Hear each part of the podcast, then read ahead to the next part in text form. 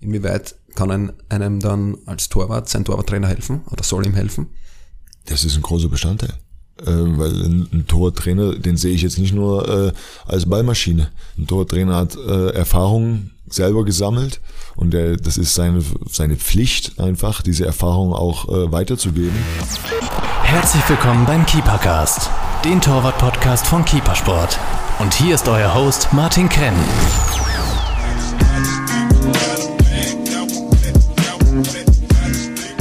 Keepercast Nummer 36, heute wieder vom Bayern Campus. Mir gegenüber Tom Starke, aktuell Torwartkoordinator beim FC Bayern. Hallo Tom. Hallo, servus. Tom, deine Erfolge lesen sich ja wie aus einem Wunschkonzert. Ich lese mal vor. Über 100 Bundesligaspiele, einmal UEFA Champions League Sieger, sechs Meisterschaften, dreimal DFB-Pokalsieger, FIFA Club-Weltmeister, UEFA Supercup-Sieger, dreimal deutscher Superpokalsieger, eine Meisterschaft als Torwarttrainer da bekomme ich eine Gänsehaut, wenn ich diese Titel vorlese. Alles richtig gemacht, oder? Ja, äh, das mit der Gänsehaut kann ich bestätigen. Das hört sich auch immer wieder, immer wieder schön an, wenn, äh, wenn man das so äh, runterrattert oder runtergelesen bekommt. Äh, ja, äh, viel falsch habe ich nicht gemacht, muss ich ehrlich sagen. Äh, es sind natürlich äh, ein paar günstige Fügungen äh, gewesen. Die Titel sind dann zum Schluss gerade jetzt beim FC Bayern natürlich gekommen, ähm, wo ich auch meinen Teil dazu beitragen konnte. Und äh, wie gesagt, äh, es gibt sicherlich äh, schlechtere Vitas. Aktuell sitzen wir ja, wie gesagt, am Bayern Campus, also der Bayern Nachwuchs zu Hause. Äh, du bist Torwartkoordinator beim Bayern Nachwuchs, warst aber auch letztes Jahr in der Kampfmannschaft. Aktuell jetzt nur mehr am Campus? Ja, was heißt nur? Also ich kann dir sagen, dass es gibt äh, äh, sehr, sehr viele Aufgaben, macht unheimlich Spaß und bin da voll ausgelastet. Ähm, aber natürlich ist es so, wenn, äh, wenn, wenn unsere Profimannschaft äh, äh, Probleme hat, ehrt mich ja auch, dass, dass ich da gefragt werde und äh, da stehe ich natürlich sofort zur Verfügung. Ähm, aber wie gesagt, jetzt kann ich mich voll wieder auf die Aufgabe hier am Campus konzentrieren, bin ja auch noch neu äh, in dem Geschäft, äh, habe selber noch genug zu lernen und äh, zu, zu sehen. Und wenn du dann hier vor Ort bist und äh, täglich mit den Jungs und mit den äh, Trainern zusammenarbeitest, kannst du natürlich auch Dinge äh, sehen und beeinflussen. Was ist deine äh, aktuell deine Aufgabe als Torwartkoordinator? Ähm, erstmal habe ich sozusagen die Verantwortung von äh, der, der Torhüter von der U9 bis zur U23.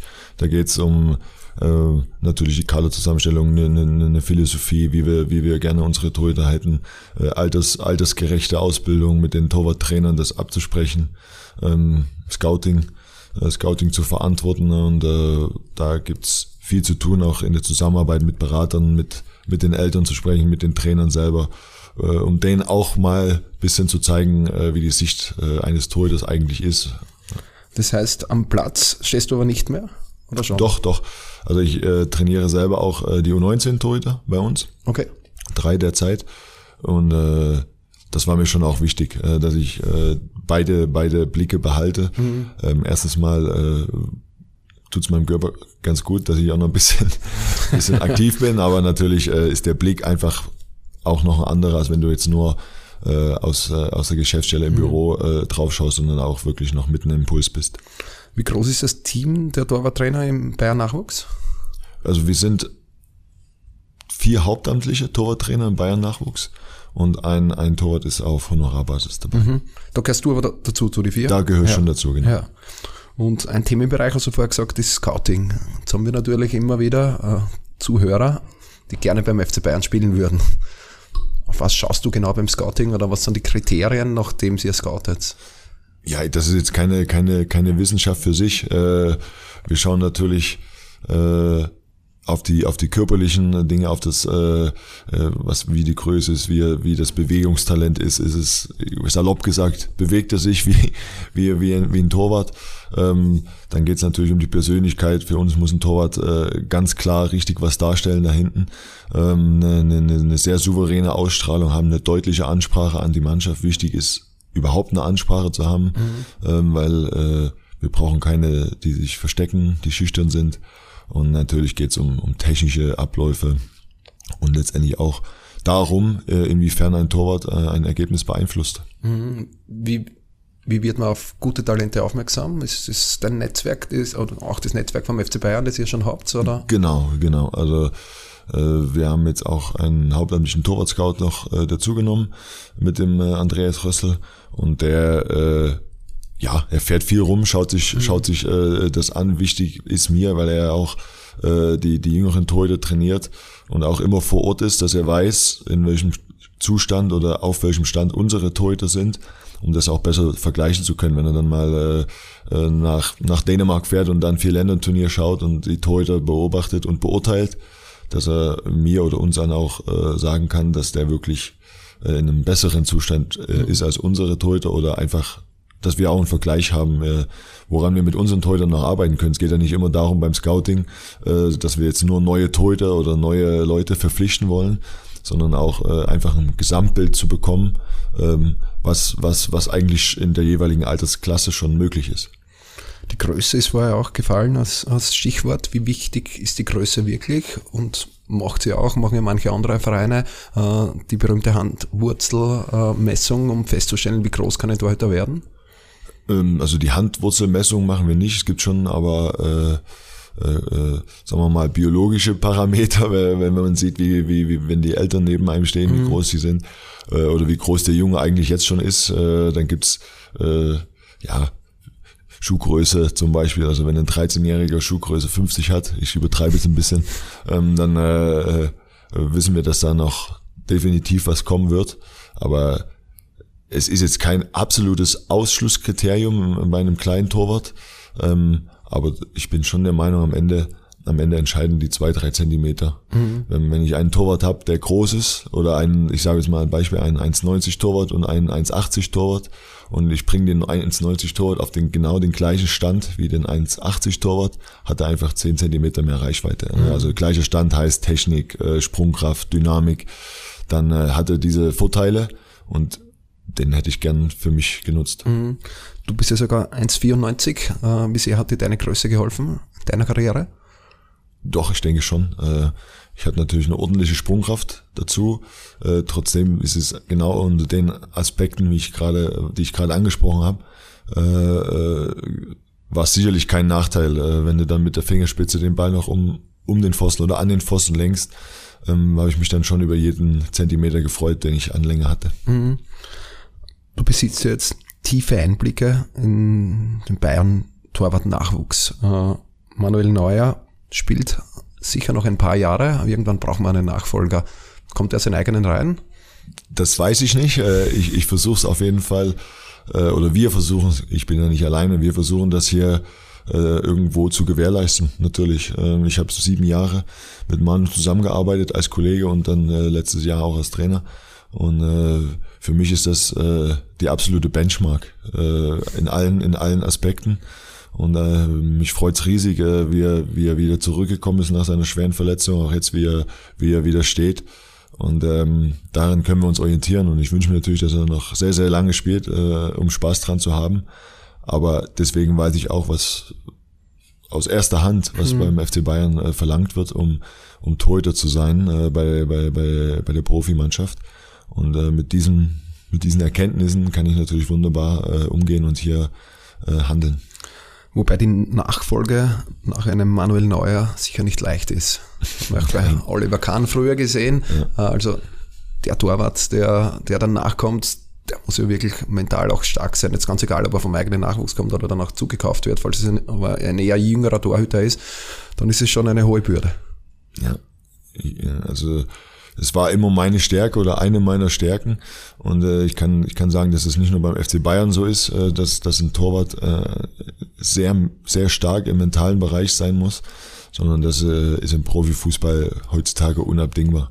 Da geht's äh, da geht's darum, äh, über einen längeren Zeitraum äh, konstant Leistung zu bringen und äh, äh, auch mit Fehlern umzugehen. Fehler werden passieren. Äh, äh, selbst den besten Torhütern passieren die Fehler, nur die, die haben das, was die, die Top-Torhüter auszeichnet, ist, dass sie damit äh, so gut umgehen können, dass es sie gar nicht weiter belastet. Äh, zumindest während des Spiels. Natürlich hinterher setzen sich damit auseinander, analysieren das, aber während des Spiels äh, ist diese mentale Stärke einfach exorbitant wichtig. Äh, nicht nur im Umgang mit Fehlern, sondern auch in Drucksituationen, in, in schwierigen, in schwierigen ähm, oder bei schwierigen Aufgaben. Und äh, das ist ein Faktor, der ganz, ganz oben steht äh, bei den Kriterien. Wie bist du mit Fehler umgegangen? Weil es sagt jetzt natürlich äh, leicht jetzt da am, am Tisch, äh, Fehler sollen einen nicht belasten, erst nach dem Spiel analysieren ja. und so weiter. Ja. Äh, wie hast du das selber geschafft in deiner Karriere? Na, äh, ich hatte natürlich auch Hilfe, äh, Trainer, die mir da äh, äh gewisse Tipps gegeben haben oder Kollegen. Und äh, also du, du bist nicht mit, mit 15, 16 äh, so, dass du schon total top vorbereitet bist. Das entwickelt sich. Ähm, wenn, wenn, wenn ich einen Fehler gemacht habe am Ende, ähm, war es, dann schon so, dass ich erstens mal versucht habe, mir zu sagen, alles klar, das ist ein, ein Fehler gewesen, aus dem du lernen kannst. Und nachher überlege ich mir genau, was falsch gelaufen ist, damit es mir nicht nochmal passiert. Also deswegen Fehler müssen auch irgendwo passieren. Am besten passieren sie so früh wie es geht, äh, am besten schon im Jugendbereich, dass die Jungs diese Erfahrungen sammeln. Aber wenn das dann passiert, äh, muss man sich natürlich schon darauf einfach auf die nächste Aufgabe konzentrieren, den nächsten Pass, den man spielt, das Coaching, dass man äh, gar keinen Raum lässt äh, für den Fehler irgendwo, dass der sich im Kopf einlistet und dass du dir ständig jetzt darüber Gedanken machst, weil das lenkt nur ab. Mhm. Das heißt, ich habe versucht, meinen Fokus einfach äh, äh, nach vorne zu richten auf das, auf die nächste Aktion. Und äh, wenn ich gar nicht so viel zu tun hatte, dann halt auf das Coaching oder ähm, äh, dass ich versucht habe, quasi quasi das Spiel mitzugehen, wenn das Spiel im vorderen Drittel meiner Mannschaft äh, war, einfach so ein paar Szenen für mich mit durchzusprechen, was könnte als nächstes passieren, dass ich äh, den Fehler an sich gar nicht mehr im Kopf hatte. Du hast es schon angesprochen, letztes Jahr äh, warst du Ersatz quasi für Toni Tapalovic äh, bei den Bayern Profis, da Tapalovic, glaube ich, an der Hüfte äh, verletzt war. Äh, wie stolz hat dich das eigentlich gemacht? Dann warst du lange beim FC Bayern, aber trotzdem äh, zu den Profis berufen zu werden? Ja, ich glaube, ich glaube, da, äh, da kann man vor Stolz dann schon platzen irgendwo, aber äh, es hat mich sehr gefreut. Und äh, das ist ja auch eine gewisse Art der Wertschätzung, äh, wenn die, wenn die sagen, einen relativ unerfahrenen Torwarttrainer, äh, dann trotzdem zu sagen, mit dem mit ihr mit ihrer Nummer eins und zwei dann äh, oder die Verantwortung ihm zu übergeben. Ähm, das hat mich natürlich sehr stolz gemacht und hat mir auch sehr viel sehr viel Spaß gemacht und war ein absoluter Mehrwert. Ähm, aber ich glaube, dass diese Beziehung Tom Starke FC Bayern äh, über die Jahre ja auch so gewachsen ist, dass man gegenseitig Vertrauen gewonnen hat und äh, vielleicht war das dann sogar für die kurzfristige äh, Zeit eine logische Lösung. Wie stark warst du da in Austausch mit Tapalovic? Weil Tapalovic war ja trotzdem der Torwarttrainer von, von Manuel Neuer. Wirst du nicht hinkommen sein und hast das Ganze umstellen können oder noch komplett nach eigenen Vorstellungen machen? Nein, ich sag mal, dass ich da hingekommen war ja auch quasi im Namen, im Namen von Toni Tapalovic. Mhm. Er hat ja mit mir sechs Jahre zusammengearbeitet, ich als Torwart, er als Torwarttrainer und ähm, wir haben dann schon gemerkt, dass wir in, ganz, ganz vielen Sachen auf einer Wellenlinie äh, liegen. Und ähm, dann wusste er ja auch, wenn er mal äh, nicht da ist, ähm, dass ich sozusagen in seinem Sinne das fortführen kann mhm. und auch werde. Und von daher ähm, war der, der Austausch mit, mit, mit Tapper war ganz eng. Äh, auch als er mal noch im, im Krankenhaus lag, haben mhm. wir täglich telefoniert und uns da ausgetauscht. Und äh, er hat immer Videomaterial vom Training bekommen und hat mir da auch äh, äh, unterstützend sozusagen dann äh, zur Seite gestanden. Und äh, dann später war er ja trotzdem da, auch wenn er jetzt nicht so nicht so schießen konnte, aber er war da täglich im Büro oder ist auch mit auf den Platz gegangen. War ein sehr, sehr enger Austausch. War dann Tapalovic auch der Torwarttrainer, der dir, der dich am meisten beeinflusst hat oder dir am meisten mitgegeben hat? Oder hast du auch Torwarttrainer, wo du selber auch Torwart warst, aus früheren Stationen äh, gehabt, äh, wo du viel mitgenommen hast? Ja, also äh, das, das kann ich jetzt so gar nicht so ganz einfach beantworten. Also ich bin, als ich damals aus, aus dem Jugendbereich in den Profibereich nach Leverkusen gekommen bin, hatte ich quasi mein erstes richtiges Torwarttraining, weißt du, ich komme aus Dresden ursprünglich und da, da zu diesen Zeiten gab es noch keine festen Torwarttrainer im Jugendbereich. Und äh, dann bin ich zu den Profis äh, nach Leverkusen gekommen und hatte dann mit Werner Friese und später dann Rüdiger Vollborn äh, natürlich Torwarttrainer, die mich extrem, extrem beeinflusst haben in, in, in meinem Spiel, aber einfach so, ich war wie so ein ungeschliffener Diamant. Ich nenne es mal ja Diamant, ich weiß jetzt, mir fällt jetzt nichts Besseres ein. Und ähm, die konnten natürlich dann aus dem Groben äh, schleifen. Und von daher war der Einfluss groß. Später pff, Manfred Gloger, Scholl Petri, also er hatte sehr, sehr viele ganz verschiedene Torwarttrainer mit ganz verschiedenen äh, Ansätzen. Und ähm, ich habe versucht, jetzt auch im, Nach im Nachgang, also nicht schon damals, aber jetzt im Nachgang, so über für mich das Beste so ein bisschen rauszuziehen von jedem und da konnte man echt viel, echt viel mitnehmen, zusätzlich noch zu den Erfahrungen, die ich gesammelt habe, äh, zweite Liga, erste Liga mhm. und ähm, dann hier auch beim FC Bayern und da hat natürlich Toni Tapalovic auch äh, seinen Anteil. Hol dir den neuen Waran 6 von Keepersport. Der Handschuh wurde mit Leidenschaft und noch mehr Herz von Torhütern entwickelt und bringt dir Profimaterial zu Amateurpreisen. Von Bundesliga-Torhütern getragen und empfohlen. Unser neues Flaggschiff, der Varan 6. Wie war die Zusammenarbeit im Torwart-Team? Das ist so ein Wort, was mich durch den Podcast begleitet, wo viele Torhüter und Torwarttrainer auch besprechen, von diesem berühmten Torwart-Team, vom Team im Team, also Torwarttrainer mit Torwart Nummer 1, 2, 3. Ja. Äh, das war ja dann ein neuer Ulreich, Früchtel, Hoffmann, glaube ich auch. Wie ist der Zusammenhalt? Wie ist die Konstellation? Also was, was, was ich gelernt habe, für mich mitgenommen habe, ähm, ist diese, diese Zusammenarbeit in diesem kleinen Kreis extrem wichtig. Extrem wichtig. Das heißt, wenn es dann irgendwelche Animositäten der eine gegen den anderen, ähm, wird, wird sich keiner einzeln weiterentwickeln. Ich bin dafür, natürlich, ihr seid Konkurrenten, absolut, aber es muss auch eine ganz klare äh, wie soll ich sagen, eine ganz klare Hierarchie geben mhm. in, in diesen. Wer ist, wer ist jetzt die Nummer eins? Wer ist der Herausforderer, der der Druck macht, der der kein bisschen äh, äh, nachgibt und dass der, der andere weiß, alles klar, ist ein guter Junge. Ähm, ich verstehe mich ordentlich mit ihm, aber aufpassen. Und äh, das soll immer so ein gegenseitiges Spiel sein. Aber wichtig ist, dass man immer ehrlich und offen miteinander umgeht, auch im Team. In diesem Torteam, aber das, ich glaube, das, das ist eine Sache, die sich äh, auch auch auf eine Mannschaft äh, projizieren lässt. Also die Torhüter sind quasi im, im Training eine, eine eigene eine mhm. eigene Mannschaft. Aber ähm, wenn es dann darum geht, es gibt ja Tor-Trainingsformen, wo auch die Torhüter auch gegenseitig schießen oder oder sich äh, bedienen. Und ähm, dann möchte ich natürlich, dass der, der schießt, auch so schießt, dass der der Konkurrent maximal gefordert wird und mhm. nicht eher äh, sagt, okay, ich will jetzt, dass der jetzt nicht so gut aussieht oder bediene ihn halt le leichtfertig und damit könnte ich als Tortrainer gar nicht äh, gar nicht umgehen, das würde sofort angesprochen werden, weil äh, so wie ich dem einen bediene, will ich ja auch bedient werden und so sehe ich das und äh, diese diese Konkurrenzsituation muss muss so sein, muss auch ganz klar äh, offen angesprochen werden, aber da sollte es kein böses Blut bei geben.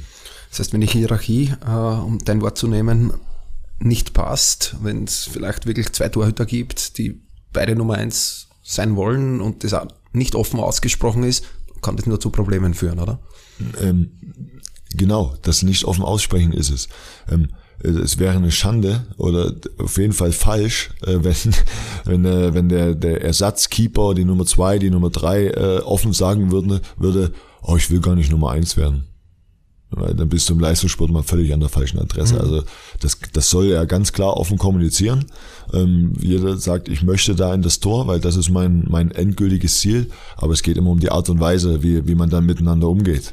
Äh, der Torwart, der spielt, hat dem anderen nichts Böses und umgedreht auch, sondern er will einfach seinen Platz. Und das ist eine rein berufliche, sportliche äh, Herausforderung und nichts äh, Persönliches. Wie war dann das Torwarttraining äh, mit dem Torwartteam, speziell natürlich mit, mit Manuel Neuer? Wie ist, Manuel im Training? Ja, also ich kann, ich kann von Manu wirklich nur schwärmen.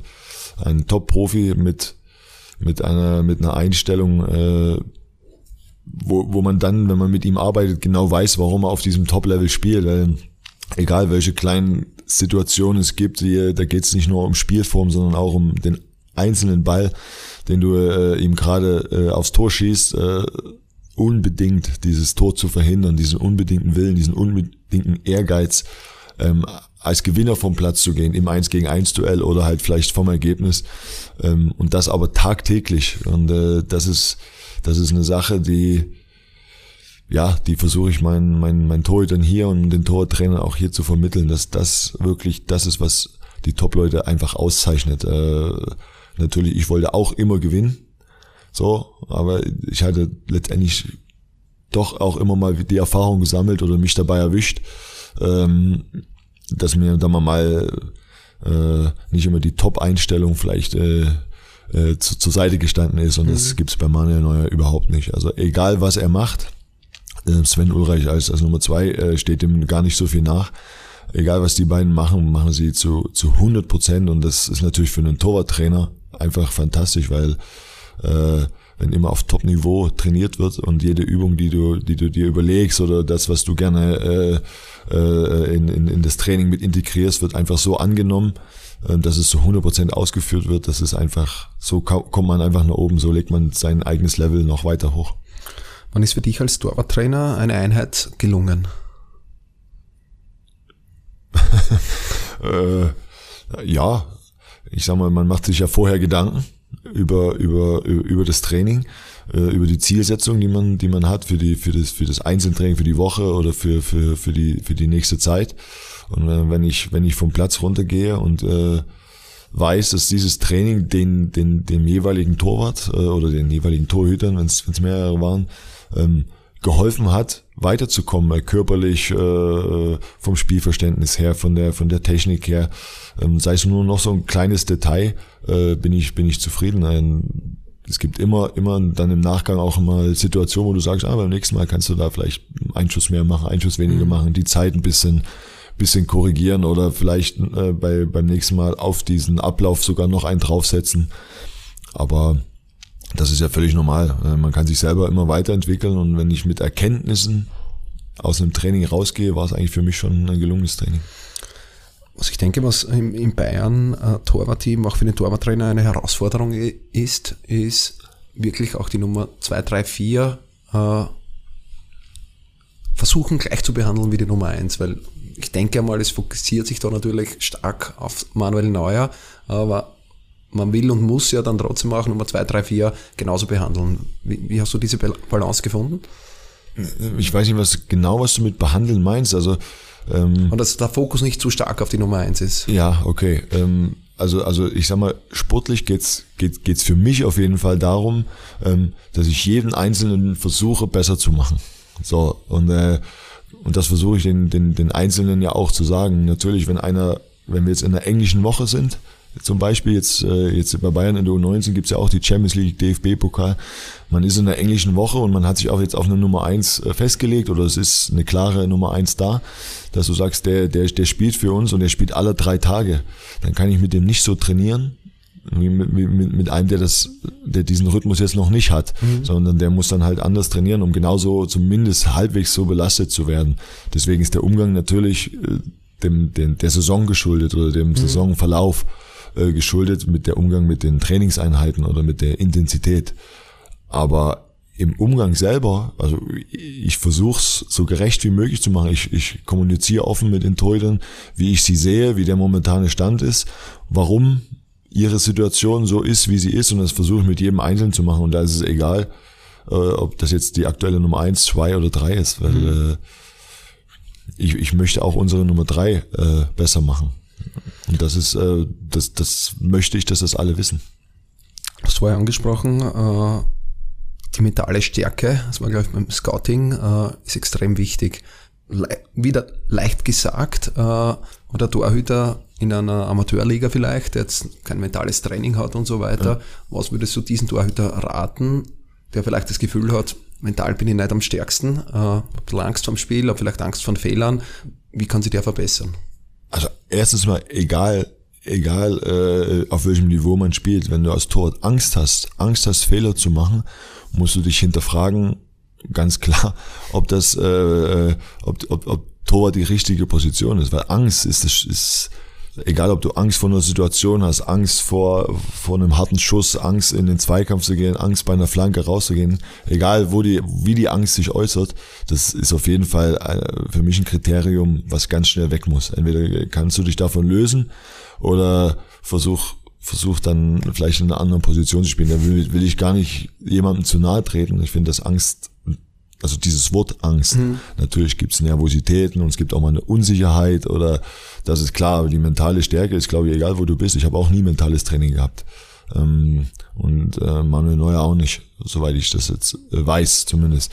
Aber ähm, du wirst auch nicht mental stark geboren, mhm. sondern das sind die Erfahrungen, aus denen du lernst. Und je mehr Erfahrungen du hast, und da zählen ja auch negative Erfahrungen dazu, musst du dir nur sagen, du willst daraus lernen und, und dass es nicht mehr, nicht mehr vorkommt so diese, oder nicht mehr so oft vorkommt, wenn immer wieder der gleiche Fehler passiert, hinterfrag dich, ob du wirklich in die, in die Situation jetzt äh, anders reingegangen bist. Ne? Also die Definition von Wahnsinn ist, glaube ich, immer wieder das Gleiche zu tun, aber ein anderes Ergebnis zu erwarten. Und da musst du dich so hinterfragen und äh, einfach für dich runterkommen, in dich reinhören und sagen und ehrlich zu dir selbst sein. Einfach ehrlich zu dir selbst sein. Ja, es war ein Fehler. Ja, das war eine Situation, aus der ich lerne. Ja, jeder hat's gesehen. Aber was nützt mir das jetzt für meine nächste Aktion? Gar nichts, sondern du musst versuchen, einfach ja, gestärkt daraus hervorzugehen oder die Dinge erstmal auszublenden. Umgedreht hast du die Aktion positiv also hältst du einen super Ball, egal in welcher Liga du bist, du hältst einen klasse Ball, machst eine tolle Spieleröffnung, hast eine, ein, äh, oder wirst für dein Coaching gelobt oder fängst einen, einen schweren Ball an oder gehst mit der Faust dazwischen eine positive Aktion, sollte dich dann umso mehr pushen. Ja, das solltest du dann, weil viele, äh, mit vielen gesprochen, die nehmen das dann hin und sagen, ja, okay, das wird ja von mir erwartet. Aber die gleichen machen einen Fehler und fallen dann völlig auseinander. Ne? Und das passt irgendwie nicht. Also ich sage nicht, dass du jetzt nach einer guten Aktion irgendwo anfängst, anfangen solltest zu schweben, aber da sagt man ja auch, oh, jetzt nicht abheben, jetzt nicht abheben. Mhm. Und genauso umgedreht, jetzt nicht den überdramatisieren, nicht überdramatisieren. Mhm. Ist dem Besten passiert. Mhm. Es ist, es passiert dem Besten. Und ähm, so vielleicht so ein bisschen so einen Mittelweg zu finden. Mhm. Ne? Äh, heute die, heute, heutige Medienlandschaft nehme ich als Beispiel. Entschuldigung, komme jetzt ein bisschen ins Tratschen, aber die heutige Medienlandschaft äh, gibt es nur noch schwarz und weiß. Also mhm. entweder, jetzt nicht nur aus Torhüter-Sicht, egal, machst du einen kleinen Fehler, wirst du in der Luft zerrissen. Ja. Und dann, dann setzt du dich hin und sagst, ah, warum der Reporter, der spinnt ja wohl, sowas zu schreiben. Hältst du aber einen normalen Ball und du kriegst eine, eine Note eins oder die, die heben dich in den Himmel und der überragende Torwart oder irgendwie sowas, setzt du dich ja auch nicht hin und sagst, oh, der Reporter, der spinnt aber, mhm. sondern dann nimmst du es ja gerne mit. Und ich glaube, ein gesunder Mittelweg äh, in, in Umgang mit solchen Situationen ist das, was dich am weitesten bringen kann. Inwieweit ist, wenn wir bei Medien sind, äh, die Mediennachbetrachtung oder auch die, die Verkraftung vom, vom Torhüter, wenn er wirklich lässt darüber, Fehler gemacht, wieder Fehler gemacht, inwieweit kann ein, einem dann als Torwart sein Torwarttrainer helfen oder soll ihm helfen? Das ist ein großer Bestandteil. Äh, weil ein, ein Tortrainer, den sehe ich jetzt nicht nur äh, als Ballmaschine. Ein Tortrainer hat äh, Erfahrungen selber gesammelt und der, das ist seine, seine Pflicht einfach, diese Erfahrung auch äh, weiterzugeben, äh, im Sinne, dass sie ihm helfen können. Und da gibt's nicht nur der Umgang mit dem Fehler an sich, sondern das ganze Umfeld, was dazugehört. Äh, wir wollen ja hier, zumindest hier jetzt mal im, im, im, in, in einem NLZ, geht es ja darum, die Jungs so auszubilden, dass sie irgendwann mal damit Geld verdienen können. Sportlich gesehen. Äh, es gibt natürlich auch noch das, den, den anderen Aspekt, dass du sie irgendwie so ein bisschen auf das Leben auch vorbereiten kannst, aber ist gar nicht so weit auseinander, finde ich. Ne? Also mhm. Zielstrebigkeit, Umgang mit Fehlern, äh, ähm, Fleiß, sind alles, sind alles Dinge, die du auch im normalen Leben brauchst, im normalen Berufsleben. Und von daher ist es kein, kein äh, so großer Unterschied. Kommen wir zu deiner Karriere, Tom. Äh, ich habe sie zu Beginn schon vorgelesen, äh, mit großen Erfolgen gespickt. Äh, du hast es vorher gesagt, angefangen hat alles bei Dynamo Dresden, ohne Torwarttraining eigentlich. Die klassische Frage vom Keepercast, warum bist du eigentlich Torwart geworden? ja, das ist ein bisschen eine kuriose Geschichte vielleicht. Ähm, mein, mein Vater war Handballspieler oder meine Eltern waren Handballspieler damals und ich habe auch als Handballer angefangen ähm, bei, bei uns in, in, in der Grundschule nebenher so ein bisschen trainiert, ganz mhm. klein. Ähm, Im Feld, so, aber Handball im Feld oder im Tor? Ja, das, das war damals noch äh, gar nicht so festgelegt. Also mal im Tor, mal im Feld. Äh, aber auf jeden Fall konnte ich schon einen guten Ball fangen als kleiner Junge. Mhm. Und ähm, dann hat mich mein Vater später mal mit äh, zum, zum Fußball genommen, zu Dynamo Dresden. Und äh, ja, diese Atmosphäre hat mich total geflecht und ich wollte eigentlich nur noch Fußball spielen ab dem Zeitpunkt. Und dann äh, haben wir ein Probetraining bei einem Fußballverein gefangen und die hatten halt einen, Tor, haben einen Torwart gesucht. So und dann waren drei drei Probespieler da. Einer einer davon war ich. Und äh, ja wenn ein Trainer schießt und ich hatte schon so ein paar paar äh, Vorerfahrungen im Ball zu fangen und habe dann jeden Ball sicher gefangen dann hat er gesagt Vater ist groß du bist groß du kannst den Ball fangen du bist unser neuer Torwart. Und tatsächlich bin ich nie wieder rausgegangen und hat mir so viel Spaß gemacht von Anfang an. Vielleicht auch diese extrovertierte Rolle da hm. ähm, zu leben, auch als, als Jugendlicher oder als Kind schon. Und von daher, ich habe es nie bereut und vielleicht war es sogar ganz gut so, weil sonst wäre der Weg, äh, oder mit Sicherheit wäre der Weg anders verlaufen. Wie schnell hat sich dann abgezeichnet, dass du vielleicht einmal Profi werden kannst? Was waren da entscheidende Momente? Ich glaube, so schnell war das noch nicht. Ich meine, ich bin dann äh, der Weg in Dresden oder in, der damaligen DDR war ja so, dass du äh, über Trainingszentren, die, die äh, das so eine moderne Form des Scoutings war das, äh, wo du in deinem Heimatverein geblieben bist, aber die Trainer von den größeren Vereinen gekommen sind und die, die, sagen wir mal, die talentierteren äh, in, in, in kleinen Gruppen nochmal trainieren haben lassen und dann wurde ich gesichtet und wurde dann halt nach Dresden eingeladen und bin dann in die in die in die Kinder- und Jugendsportschule gekommen, was mhm. so ein spezielles, ich nenne es mal spezielles Talentförderprogramm halt auch war, ähm, wo halt wirklich nur Leistungssportler von der fünften bis zur zwölften Klasse äh, untergebracht waren, betreut mhm. worden, ne, auch mit einem Internat. Und, und von da von da an war es schon auf Leistungssport ausgelegt, mhm. aber dass du dann tatsächlich Profi wirst, das ja das, das ließ sich schwer sagen. Mein Weg ging dann von U15 Nationalmannschaft bis U21. Ähm, war ich, glaube ich, bei bis auf zwei, drei Lehrgänge immer dabei. Und dann hast du dir natürlich auch als Jugendlicher schon die, die Hoffnung gemacht und das Ziel gesetzt, dann äh, den Weg auch bis zu Ende zu gehen. Und dass es dann tatsächlich so, so gekommen ist, ist umso schöner. Mhm. Dresden war aber dann zehn Jahre eigentlich, ne? Von, von genau. ich, du hast acht oder neun, wie du hingewechselt ja, ja, genau. bist. Mit neun, mit neun ja, hin und mit neun bis hin. 18. Äh, und von neun weg war Internat dann auch dort?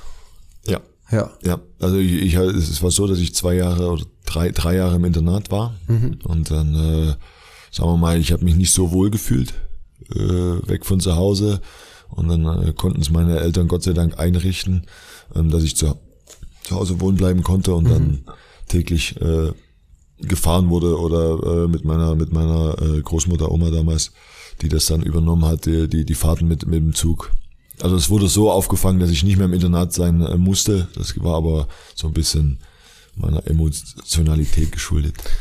Warum hat es dann bei Dresden oder warum bist du nach Ablauf der Jugend in Dresden dann gewechselt?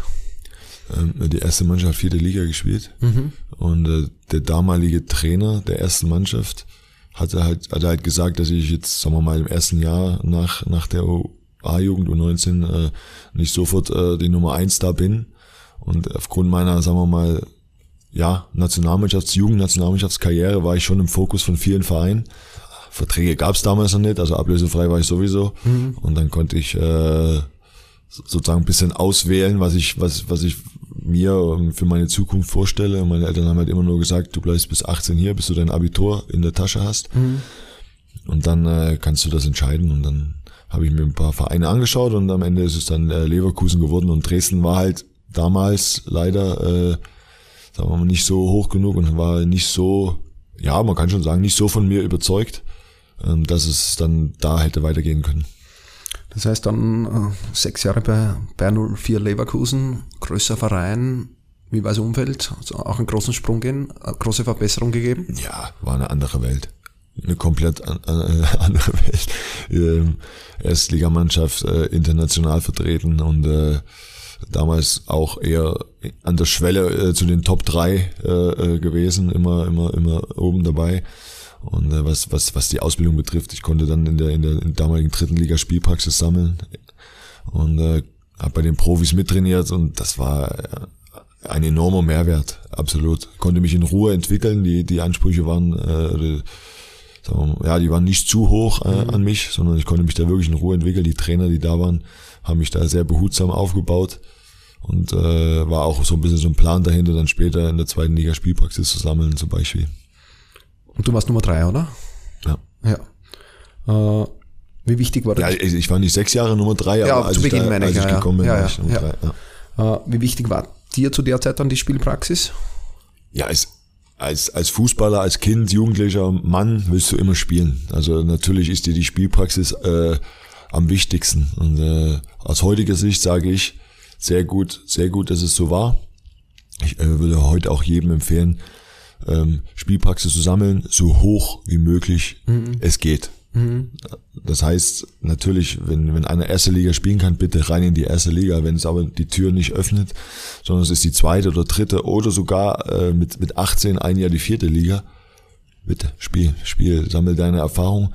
Ähm, und äh, es geht, es geht nix, nix über Spielpraxis. Man kann mal ein Jahr überbrücken, vielleicht, aber dann dann sollte man dann doch den Schritt machen und nicht zu sehr verwöhnt sein oder oder oder wie ich, mir fällt das richtige Wort nicht ein, aber äh, geblendet sein, dass man sagt, ah, ich möchte eigentlich Erstligaspieler werden, aber es gibt in der in der Vergangenheit so viele, äh, ich sage immer, einer der besten zurzeit ist Jan Oblak, der hat äh, vier Jahre in Slowenien gespielt, äh, im, im Herrenbereich, ich glaube mit 16.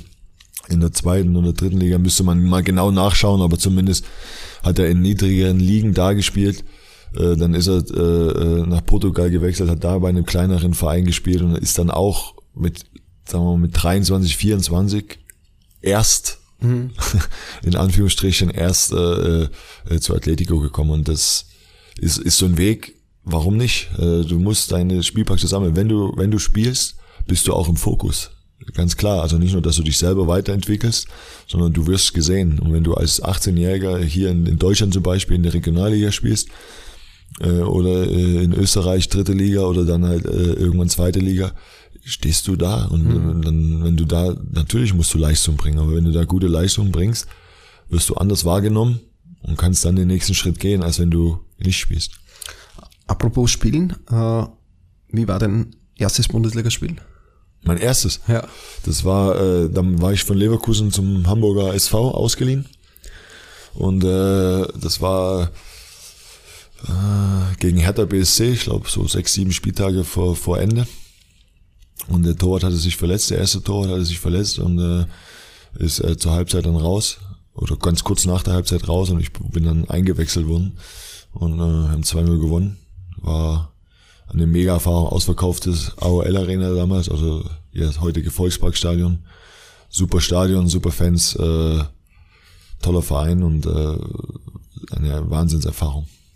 Nervosität? Boah. Bis unter die Decke. also, also da, wenn man jetzt, heute sagt man ja gerne, äh, ja, ich war nicht nervös oder man ist nicht nervös, man ist, man ist angespannt oder, oder, oder so. Aber ich glaube, das ist ein bisschen mehr äh, ein Märchen. Man kann nur mit der Nervosität heute vielleicht ein bisschen anders umgehen. Also ich heute, wenn ich äh, mit der Erfahrung, die ich gesammelt habe. Aber mit 18, da bist du einfach nur nervös bis unter die Decke und dann geht's halt auch wieder irgendwo um eine mentale, eine mentale Stärke, dass du es dann halt schaffst, wirklich in den Situationen die Nervosität so irgendwie auszublenden, was nicht komplett gehen wird. Äh, ich glaube, da, da hat und hatte jeder Verständnis dafür. Und dann brauchst du natürlich auch ein bisschen Spielglück, um, wenn, wenn du gut in dieses Spiel reinkommst mit zwei, drei Aktionen, dann äh, geht das auch schnell, schnell wieder nach unten. Mhm. Ähm, und äh, mit guten Aktionen meine ich nicht nur, dass du jetzt zwei Bälle äh, aus dem Kreuzeck äh, kratzt und, und drei Top-Flanken abfängst, sondern vielleicht sind es sogar zwei, drei einfache Pässe erstmal, mhm. um für dich so ein bisschen äh, erstmal anzukommen. Danach, nach Leverkusen, ging es für dich in die zweite Liga. War das dann wieder, was du schon vorher angesprochen hast, wegen Spielpraxis? War es dann ja, wichtig, ja, an der Zeit ja, einfach wieder zu spielen? Der, der, Weg, das war ja damals Paderborn, äh, Zweitligist. Äh, ich bin ja von Leverkusen ausgeliehen worden äh, nach Paderborn. Und äh, da ging es tatsächlich darum, ich war, dann, ich war dann vier Jahre die Nummer zwei äh, hinter Hans-Jörg Butt. Und war dann schon mein Ansinn irgendwo. Ich habe dann äh, natürlich immer wieder äh, äh gespielt in der in der, in der dritten Liga damals äh, mit den äh, Leverkusen äh, Amateuren hieß es damals noch, heute Leverkusen 2, also zweite Mannschaft. Und was auch eine gute Erfahrung war, aber über diese, über die Leistungen konnte ich mich dann zumindest mal für Zweitligisten so empfehlen, dass, dass das Interesse bestand, äh, mich auszuleihen. Und äh, ja, den Weg wollte ich dann schon auch von mir aus unbedingt gehen, um den nächsten Schritt zu machen. Äh, du hast dann schon gemerkt, okay, alles klar, wir sind im Leistungsfußball, da geht es nicht darum, ach komm, jeder kann mal spielen, sondern da geht es wirklich nur um äh, äh, Performance. Und äh, Jörg Butt hatte sich damals halt sportlich nicht zu Schulden kommen lassen und äh, dann wollte ich einfach den Schritt gehen. Viele haben gesagt, äh, ein Schritt zurück, um, um mal ein, um wieder zwei vorzugehen. Für mich war das gar kein Schritt zurück, weil ich noch nie erste groß, mhm. klar, drei oder vier Spiele vorher äh, in Hamburg, aber ich habe da jetzt nicht vorher äh, erste Liga gespielt, deswegen war das gar nicht so sehr der Schritt zurück. Ähm, aber für mich persönlich ein enorm wichtiger Schritt. Auch in den nächsten Jahren dann, nach Paderborn kam Duisburg, äh, danach Hoffenheim. Wie kam es zu diesen Wechseln? Ja, also anderthalb Jahre Paderborn. Äh, ja, kann ich ganz mit Selbstvertrauen sagen, sehr gute Leistung gebracht in der zweiten Liga und dann war ich äh, ablösefrei dann hat sich, äh, oder sagen wir mal, ich, es gab noch so eine Optionsgeschichte mit Leverkusen, aber ähm, habe mich dann mit denen geeinigt, wenn ein Angebot aus der ersten Liga kommt, äh, dass da keine Steine in, in den Weg mhm. gelegt werden. Und so war es. Duisburg war damals auch erste Liga. Und äh, habe auf mich aufmerksam gemacht. In der zweiten Liga, habe den nächsten Schritt dann in die erste Liga gemacht. Und äh, ja, so kam das. Und dann wollte ich ja auch machen.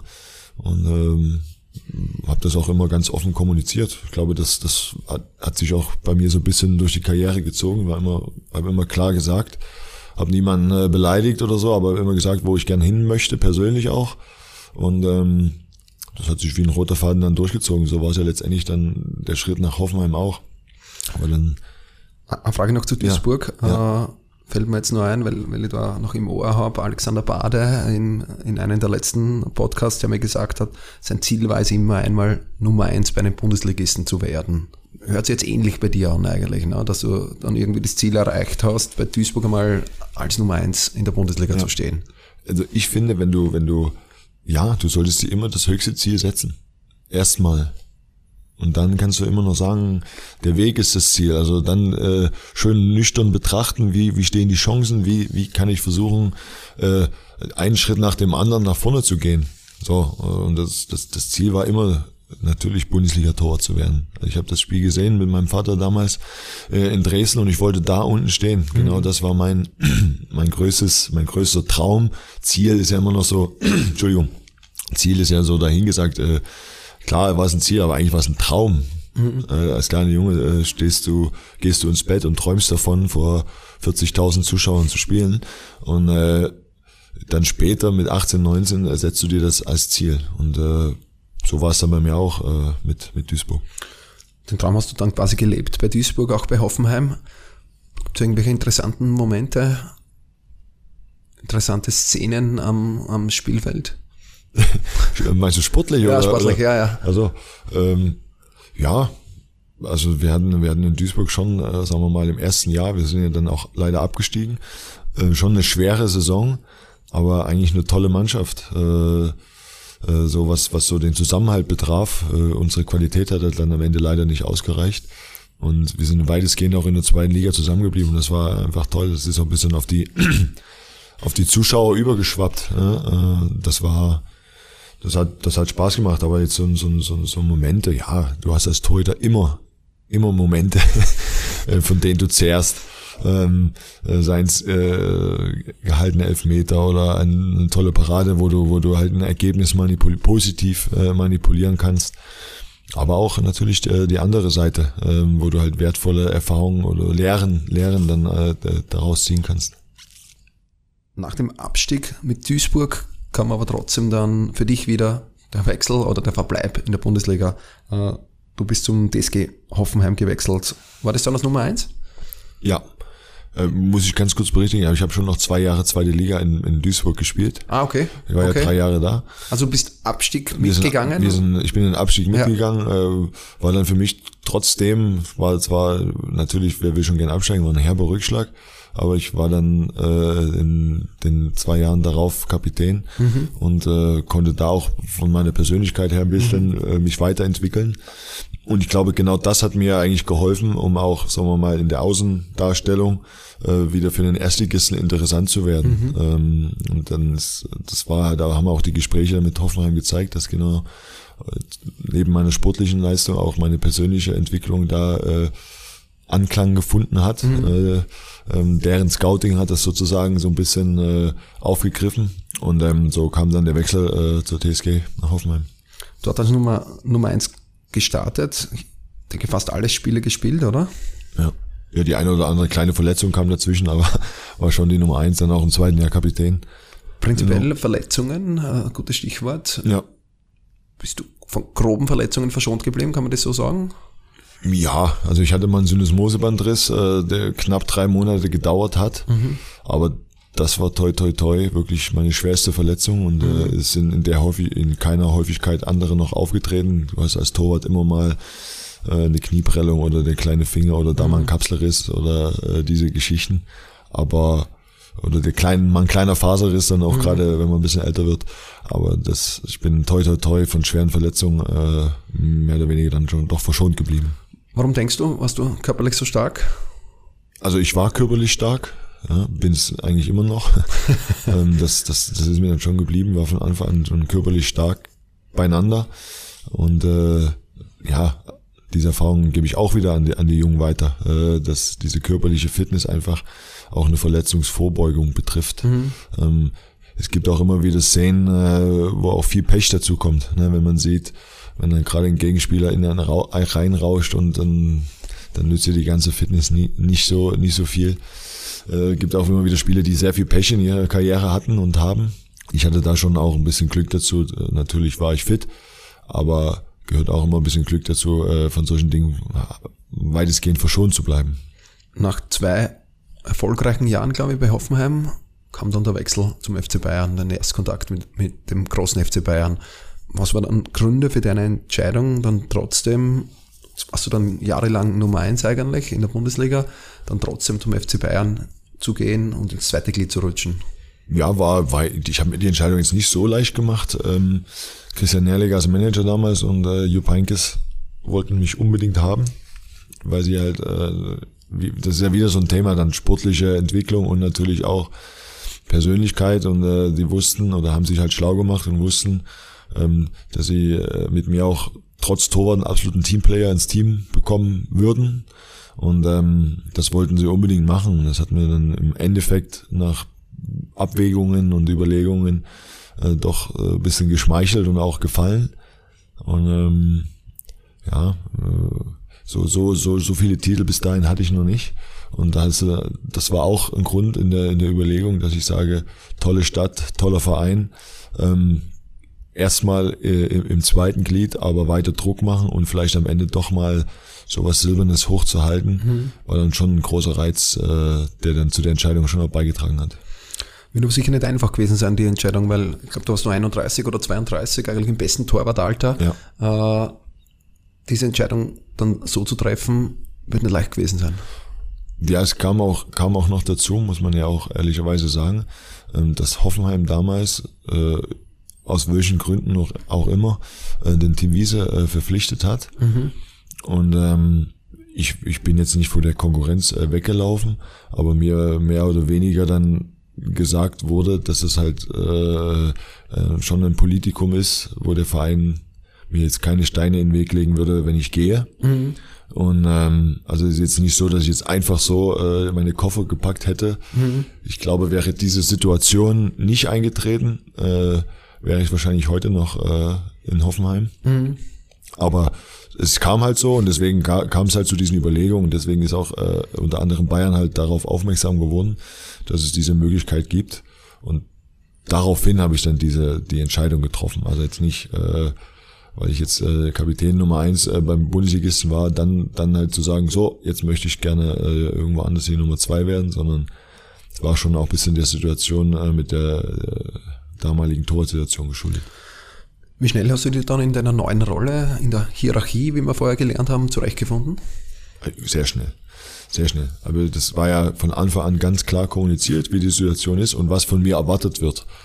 Und, äh, und natürlich hatte ich den Ehrgeiz, äh, auf dem Niveau mit den, mit den Spielern äh, zu trainieren, äh, da nicht, äh, wie, wie drücke ich das aus, nicht abzufallen, mhm. leistungsmäßig, sondern äh, das war schon nochmal sportlich ein großer Schritt nach vorne. Auch wenn es jetzt, wenn ich jetzt nicht mal in, in der ersten Reihe stand oder voll im Fokus, aber wenn du im Training da mithalten möchtest, musste ich schon noch ein bisschen was draufpacken und das war schon mal an, an Anspruch genug, auch an mich selbst, äh, mich da noch mal äh, weiterzuentwickeln und natürlich mit äh, mit mit solchen Größen dann auch trainieren zu mithalten zu können und äh, ja, Manuel Neuer war ja dann natürlich auch schon da und natürlich war die Hierarchie ganz klar und wir hatten eine ganz bis heute ein super Umgang.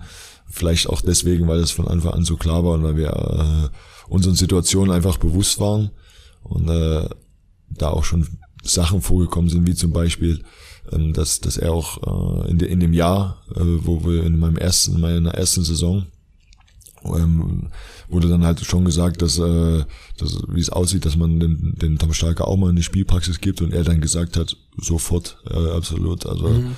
die hat er sich auf jeden Fall verdient. Und ich glaube, das ist eine Situation, wenn du, wenn du nicht so einen Umgang miteinander hast, wäre das wahrscheinlich anders ausgegangen. Und äh, deswegen ist zwischen uns eine super Beziehung auch entstanden in der Zeit, ähm, wo wir uns auch immer ein bisschen angestachelt haben und ich auch gelernt habe, tatsächlich äh, jede Sekunde äh, versuche erfolgreich zu sein mhm. äh, und nach vorne zu kommen und jeden Moment so zu, zu, zu, für dich zu nutzen, dass er dich weiterbringt und dass du erfolgreich bist äh, in diesen Aufgaben. Was war der große Unterschied, ein Spiel für den FC Bayern zu machen und, oder ein Spiel für den MSV Duisburg? ja, ähm, wie, wie, wie soll ich sagen, wenn du, wenn, wenn du beim MSV Duisburg spielst, wolltest du ein Spiel gewinnen. Und wenn du bei Bayern spielst, musst du, musst du das Spiel gewinnen. Ich glaube, das ist ein ganz guter äh, äh, Vergleich. Natürlich, wenn du, wenn du mit Duisburg dann am Ende gegen den Abstieg spielst, musst du dann auch irgendwo, äh, irgendwo gewinnen, aber die Ansprüche sind nicht ganz so hoch, die Erwartungen sind nicht so hoch. Aber bei Bayern gehst du auf den Platz und du musst performen, du musst gewinnen. Alles andere wird schwer akzeptiert und äh, das ist dann schon nochmal eine ganz besondere äh, Herausforderung. Es scheint dir in deinen äh, Spielen für den FC Bayern gelungen sein. Du hast auch hier den Spitznamen Starke die Krake bekommen. Ja. Äh, aufgrund von deinen starken Leistungen in München, nehmen wir mal an. Das nehme ich auch an. also äh, ich hatte den Namen ja vorher nicht. Vielleicht ist es ja auch ein bisschen meiner, meinen körperlichen äh, Maßen äh, geschuldet. Äh, lange Arme, lange Beine. Aber äh, die, Spiele, die ich machen konnte, waren weitestgehend wirklich auch so, dass ich auch ein bisschen äh, zu guten Ergebnissen beitragen konnte äh, mit äh, mit bereinigten Situationen. Und äh, ja, so ist das letztendlich auch entstanden. Und ich war ja auch in der Öffentlichkeit auch hier in München immer so oder bin glaube ich auch so rübergekommen, wie ich auch wirklich bin, offen, ehrlich und äh, ähm, ehrgeizig sowieso, aber immer fair. Und äh, so bin ich auch hier behandelt worden von den Fans und ja, das schmeichelt natürlich, also starke die Krake gibt's schlechtere Kosenamen. Äh, eine Sache, die uns dort Handschuh-Experten aufgefallen ist, dass du einer der wenigen Torhütern bei FC Bayern bist, die mit Nike-Handschuhen gespielt haben. War es dir so wichtig, äh, Nike mitzunehmen? Hast du so ein Vertrauen gehabt in den ja, Nike-Handschuh? Also da, da, muss man weit zurückgehen. Das war damals mein, mein ich habe immer, bin dann nach Leverkusen gewechselt, dann da gab es da Adidas, dann ist, ist äh, äh, Löbis mal, mal so ein bisschen gekommen, dann habe ich die mal ausprobiert, aber so mein erster richtiger Handschuhvertrag war mit Nike und äh, die sind damals auf den äh, auf den Markt für Torwarthandschuhe neu eingestiegen und hatten sich dann äh, so ein bisschen auf die Fahnen geschrieben, mit jungen Torhütern äh, zu starten. Roman Weidenfeller, Tim Wiese, mhm. Tom Starke. Und ähm, ich bin da einfach hängen geblieben. Also ich, ich war immer top zufrieden ähm, mit, mit dem Umgang, mit der Qualität und äh, mit der Nachhaltigkeit auch für mich. Und äh, für mich gab es nie eine Frage, da zu wechseln. Mhm. Äh, äh, überhaupt nicht zeichnet sich auch so ein bisschen meine Karriere ab. Also ich bin dann schon auch äh, immer zuverlässig gewesen und mein Wort hat, hat, äh, hat gegolten. Genauso habe ich erwartet, dass das Wort der, der anderen gilt. Und ähm, als ich dann zu Bayern gekommen war, war das kurz ein Thema, natürlich. Aber ich, ich hatte einen bestehenden Vertrag mit Nike mhm. und ähm, zu der Zeit, als ich gekommen bin, war das ja eh gerade aktuell, dass, dass äh, eigene Schuhverträge äh, mhm. abgeschlossen werden konnten und das war dann bei den Torwarthandschuhen dann auch kein Problem und das hatte jetzt weniger mit we we fehlender Wertschätzung für andere Marken zu mhm. tun, sondern einfach 15 Jahre äh, wollte ich dann nicht einfach wegwerfen und mhm. das war überhaupt nicht nötig in, in keiner Hinsicht. Was ist jetzt das Wichtigste an einem Torwarthandschuh? Das Wichtigste? Am Torwarthandschuh? Ähm, ja, gibt's viele, viele Kleinigkeiten, die sich so ein bisschen dann über die Jahre entwickelt haben. Also äh, ich, ich war immer einer, der gerne enge Handschuhe anhatte. Ähm, deswegen Innennaht und äh, ähm, ums Handgelenk äh, die, die, die enge Bandage und auch der äh, kein schlappernder Klettverschluss, mhm. Äh, ganz kurzer Klettverschluss immer. Ja, das sind jetzt so ein bisschen so ein paar Feinheiten, aber mhm. das äh, letztendlich das Wichtigste ist, dass sie, dass sie funktionieren. In jeder, in jeder Wetterlage und äh, ich war nie ein Fan davon, äh, bei Regen den Handschuh anzuziehen, bei Sonne den, bei Kälte den, sondern ich wollte immer einen Handschuh haben, der immer funktioniert. Und äh, das, den haben wir dann irgendwann gefunden, auch mit dem, mit dem richtigen Belag dafür. Und das war mir dann schon wichtig, weil ich wollte mich nicht immer umstellen. Mhm. In den letzten Jahren beim FC Bayern gab es dann immer wieder on-off, on-off. Irgendwie hat man immer wieder gelesen, Tom Stark ist wieder da, wurde wieder reaktiviert. Ja. Äh, wie war die Zeit für dich? ja, verrückt. also ähm, es ging ja dann darum, dass ich nach, nach sechs Jahren äh, so für mich auch ver verspürt habe, zu sagen, war eine tolle Karriere und ich hatte, ich habe äh, die Möglichkeit gesehen und bekommen, halt äh, direkten Übergang äh, hier in dem, in dem neuen NLZ äh, mit, zu, mit einzuleiten oder mitzuleben. Und äh, das war für mich eigentlich genau der, der richtige Moment zu sagen, okay, Freunde, ähm, nächster Schritt. Äh, jetzt bin ich dran, den, den, den, den anderen Keepern mal äh, was zurückzugeben oder über, was weiterzugeben. Und ähm, habe mich dann so ein bisschen rein, reingearbeitet und war, war total motiviert und äh, bin sie immer noch. Und ähm, dann gab's halt diese, diese, diese, äh, sagen wir mal, diese kleine Verletzten-Misere dann, wo sich wirklich drei Torhüter verletzt haben mit äh, äh, Neuer, Ulreich und Früchtel. Und ähm, man konnte einfach keinen, zu dem Zeitpunkt keinen verpflichten. Ne? Das mhm. Transferfenster war zu. Und ich war noch nicht so lange raus. Wie gesagt, körperlich fit war, bin ich nach wie vor, äh, halt mich immer noch fit. Nicht aus dem Grund, dass ich mal wieder spielen kann, sondern es ist einfach für mich so ein, so ein persönliches Anliegen, einfach äh, meinen Körper weiter zu pflegen. Und damals, deswegen hatte ich keinen, keinen großen Rückstand, bin auch relativ schnell wieder, wieder äh, ja, in, in, in diesen Rhythmus reingekommen. Und ähm, ja, dann konnte, habe dann sogar, glaube ich, noch zwei Spiele gemacht mhm. in der Bundesliga, natürlich zu null. Und äh, nein, das, das hat sich dann sozusagen im Jahr darauf nochmal äh, wiederholt. wiederholt, aber allerdings halt nicht als aktiver Torwart, sondern mhm. im, als Torwarttrainer.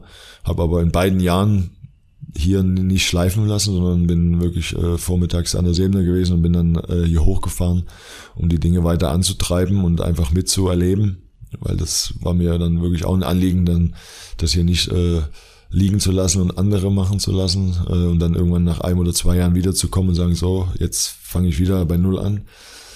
Und äh, das war schon ein bisschen anstrengender, mhm. aber hat sehr viel Spaß gemacht mhm. und hat mir wirklich geholfen, auch gerade jetzt äh, die Erkenntnisse schon schon zu haben. Also die zwei Jahre wären, es wäre einfach verloren gewesen, wenn ich das äh, hätte liegen lassen. Bist du jetzt noch immer fit für eine erneute Reaktivierung? Als Tortrainer oder als, als Torwart? Torwart. Nein, also da muss man schon ehrlich sein.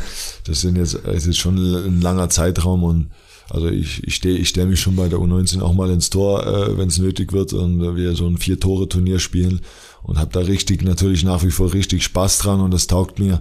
Aber ähm, auf, auf dem Niveau äh, erste Bundesliga oder sogar noch höher soll ein, soll ein anderer jetzt ran und ich glaube, wir haben gute Nachwuchskräfte jetzt auch äh, bei uns bei Bayern.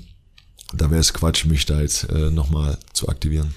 Okay, Tom, eine Stunde ist vorbei. Das ist das Maximum für unsere Podcasts. Äh, ich sage herzlichen Dank äh, für deine Offenheit. Danke für die Einladung hier am Campus. Hat mir riesig Spaß gemacht. Ich hoffe, dir auch. Natürlich, war cool.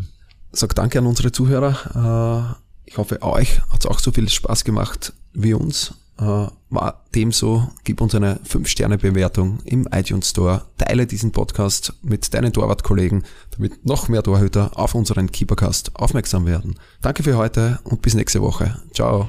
Auf Wiedersehen. Ciao. Von der Keeperbase in Kottingbrunn. Das ist der Keepercast.